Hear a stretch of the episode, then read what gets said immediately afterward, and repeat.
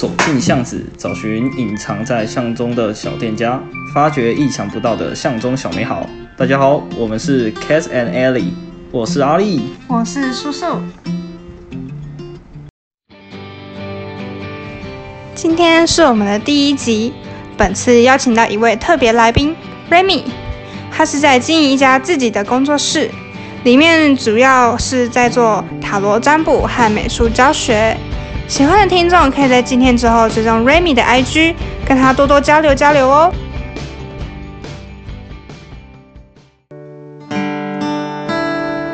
现在就让我们欢迎 Remy 来，让他介绍他自己以及他开的店四月心灵美学。大家好，我是 Remy，一直都是从事艺术创作的创作者。哦，然后我我自己也有就是在当画画老师以及立体雕刻老师这样子，一直有在就是除了教技术型的绘画，也有在那个教一些创作发想的这种教学，培育一些年轻的创作者。自己做的创作类型还应该说我我我好奇的事情蛮多啦，所以有做各方面的尝试。那我自己本身也蛮喜欢读一些心理学或者哲学类型的书，所以也因此去接触了一些就是生命学啊、身心方面的事情。嗯，从学生时期到工作阶段都是从事美术艺术相关，可是又分支到其他方面去，是吗？对，就是有点像。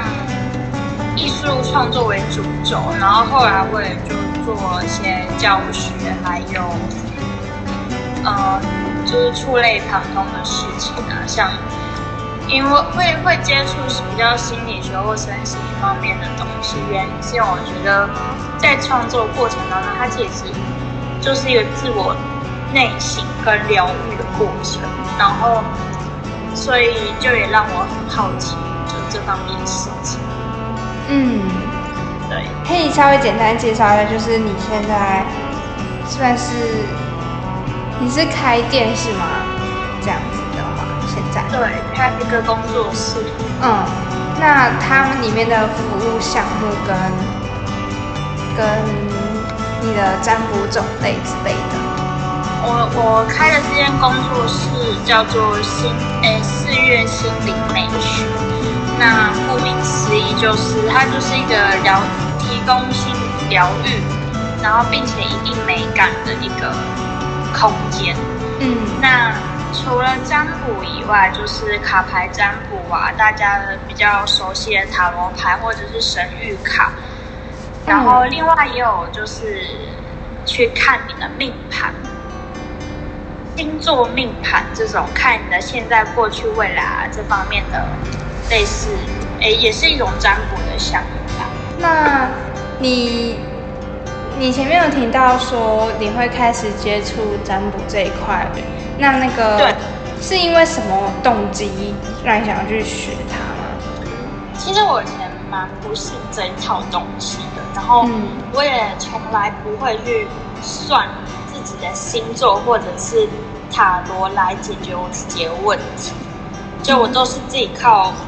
就是自己思考或者是读书去解决我自己心里的一些疑难杂症。然后那时候真的是一个偶然机会下，然后 我是从学习这个 这个领域的事情才进入到这个圈子的。嗯，我不是我不是诶，我不是接受这个服务而进到这个圈子，而是我直接去学，然后。所以，我其实，在帮别人占卜，再加上我以前的个性，我是把它当做一个交通，不对不不，沟通工具，沟通工具的感觉。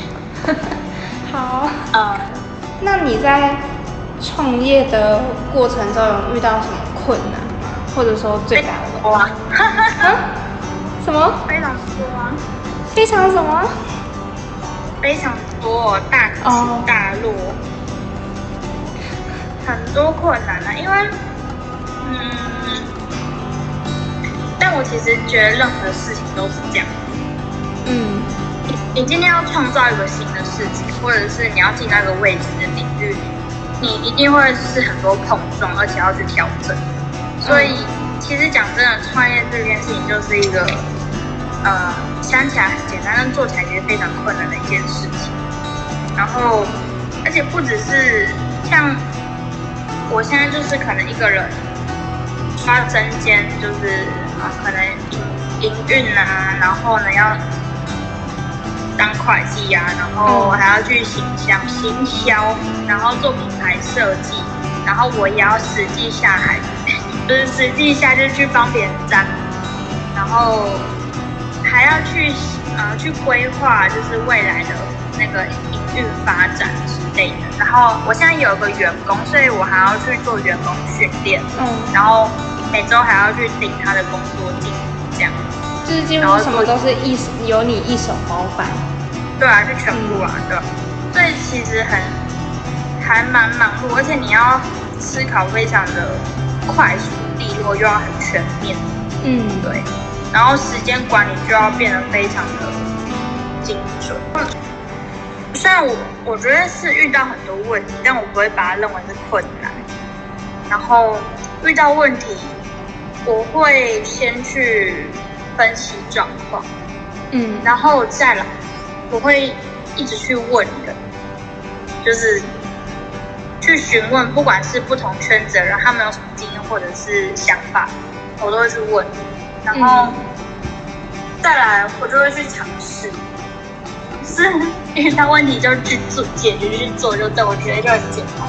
哦，对，然后再来，我觉得其实任何事情，它会如果问题会变困难，其实是自己情绪上面还有心态上面调整的。所以我觉得，其实讲真的，你遇到问题，其实不难解决，重点是你要怎样去调整你自己的心态跟状态。所以照顾自己还是最重要的。哦，